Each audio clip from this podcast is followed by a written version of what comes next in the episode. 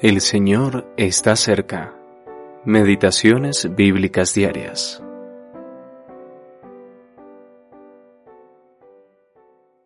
Jesús entonces, al verla llorando, y a los judíos que la acompañaban también llorando, se estremeció en espíritu y se conmovió, y dijo, ¿Dónde le pusisteis? Le dijeron, Señor, ven y ve. Jesús lloró. Juan capítulo 11, versículos 33 y 35.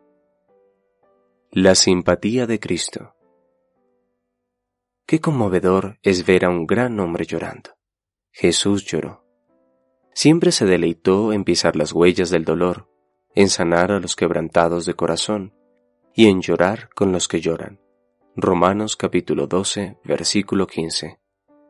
Qué majestuosidad hay en estas lágrimas él acababa de hablar de sí mismo como la resurrección y la vida. Pero, acto seguido, lo vemos como un hombre llorando junto a una tumba humana, golpeado por un dolor angustioso junto a un afligido. Piensa en su discurso de despedida a sus discípulos.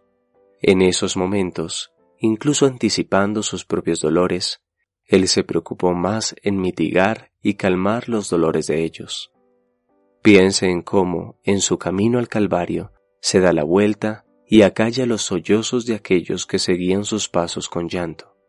Lucas capítulo 23, versículos 27 y 28. Piense también en aquel maravilloso ejemplo de la ternura humana, cuando el amor filial miró a una madre angustiada y le proporcionó un hijo y un hogar. Juan capítulo 19, versículos 26 y 27.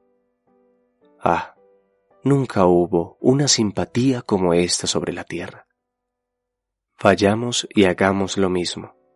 Al igual que nuestro Señor, estemos dispuestos a atender el llamado de la misma manera.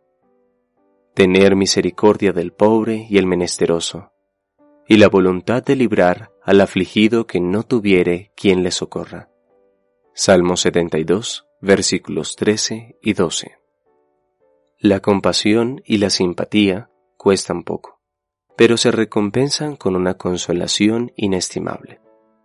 Cuando se presente la oportunidad, deleitémonos en frecuentar la casa del luto, vendar el corazón de la viuda y secar las lágrimas del huérfano. Si no podemos hacer otra cosa, podemos susurrar el consuelo de que los muertos en Cristo resucitarán primero, y que nosotros, los que hayamos quedado, seremos arrebatados juntamente con ellos en las nubes para recibir al Señor en el aire, y así estaremos siempre con el Señor. Primera de Tesalonicenses capítulo 4 versículo 17. J. R. Macduff